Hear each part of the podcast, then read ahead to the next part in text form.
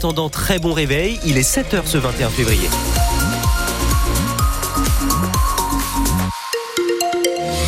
Bonne fête au Pierre Damien et à vous qui nous écoutez, bel anniversaire en ce 21 février. Pascal Gauthier de retour pour l'information et la météo pour aujourd'hui, ça donne quoi? Eh bien de la grisaille qui va nous dominer pendant l'essentiel de la journée, les trois quarts même. En soirée, peut-être quelques gouttes à venir d'après Météo France. De 1 à 6 degrés ce matin, de 11 à 16 degrés cet après-midi. Bulletin complet en fin de journal. Pascal, un EHPAD est menacé de fermeture dans le Puy-de-Dôme. C'est car les autorités sanitaires estiment que les maisons de retraite de moins de 50 lits ne sont pas viables. C'est vrai en l'occurrence pour les de Saint-Anthème dans le Forez, confrontés à des difficultés financières en dépit d'une convention entre la commune, le département et l'agence régionale de santé. Sur place, la maison de retraite du Gonfalon accueille seulement 16 résidents pour 11 salariés. Mais le maire de Saint-Anthème, Georges Morison, défend becs et ongles le maintien de cet EHPAD. Je peux pas l'accepter, c'est pas possible, c'est pas possible. J'en parle avec les professionnels de santé actuellement et il y en a pas un qui me dit que c'est une chose bien.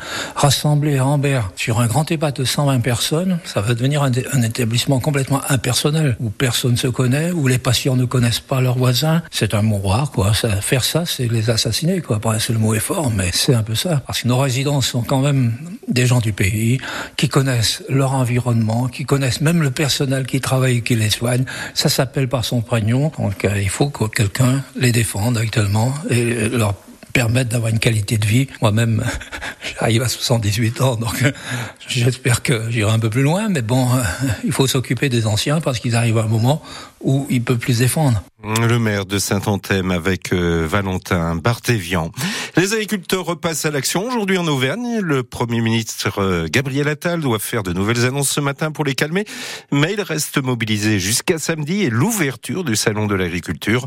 Euh, dans l'Allier, la FNSEA, les jeunes agriculteurs vont bloquer cet après-midi la centrale de distribution de Leclerc à Isère. Leurs tracteurs partiront à 15 heures du centre de Moulins, rejoints par des collègues de la Nièvre, ce qui peut entraver la circulation notamment sur la Nationale 7.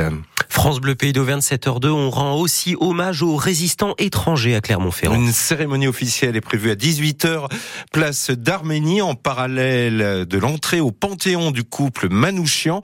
Misak Manouchian, résistant communiste d'origine arménienne, fusillé par les Allemands il y a 80 ans, et son épouse Mélinée, qui avait échappé aux arrestations à l'époque.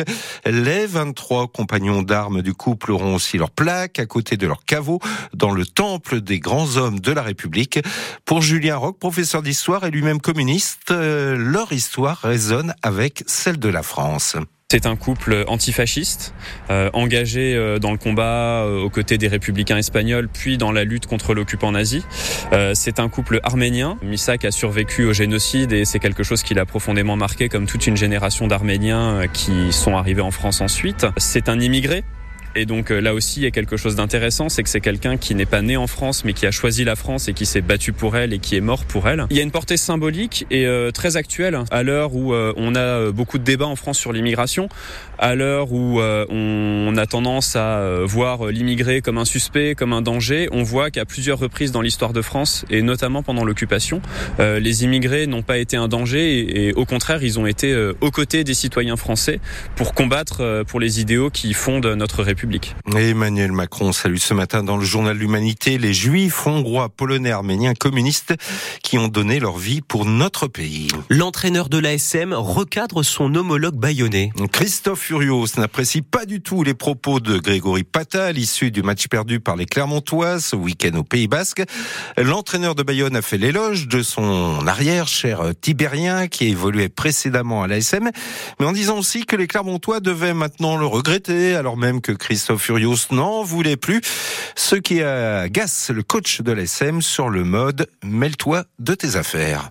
Le club de l'ASM et, et moi-même, on n'a pas besoin de recevoir des leçons de Bayonne ou de Pata. Quand il parle, que finalement, euh, sur le ton de la boutade probablement, ou que sûrement Clermont regrette euh, le choix d'avoir laissé partir Tiberguen. Euh, moi, je ne m'occupe pas de Bayonne, de la gestion de leurs joueurs. Donc j'aimerais qu'ils fassent preuve d'humilité et qu'ils s'occupent de ses joueurs. Alors Cher, c'est un bon joueur. On l'a vu ce week-end.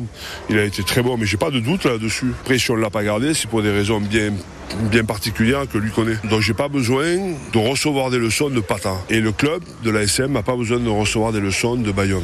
Quand ils sont venus ici, je les ai moins entendus claironner quoi. Et le sujet de Cherk n'était pas d'actualité. Donc euh, je voudrais juste que chacun s'occupe bien de ce qui se passe dans son club. Et on n'a pas besoin de leçons à recevoir de personne.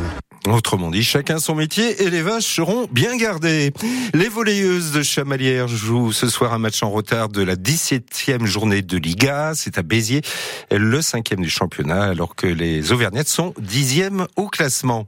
La billetterie est ouverte pour les trois prochains matchs à domicile de la Jave. Le 1er mars face à Antibes, le 8 mars contre Fos-sur-Mer et le 22 mars face à Rouen. Vous pourrez en profiter pour saluer nos basketteurs euh, récemment euh, vainqueurs de la Leaders Cup.